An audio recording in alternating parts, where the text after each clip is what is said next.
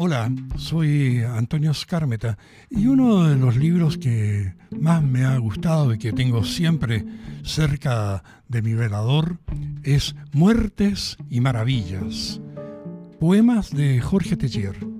La poesía de Jorge Teller es una, de una gran ternura, tremenda transparencia, es un hombre que tiene toda la belleza del paisaje en que se ha criado, la del sur de Chile, y su utilización de la naturaleza es muy sentida, emocional, de grandes sentimientos, una poesía diáfana, transparente, sobria, que toca a cualquier generación.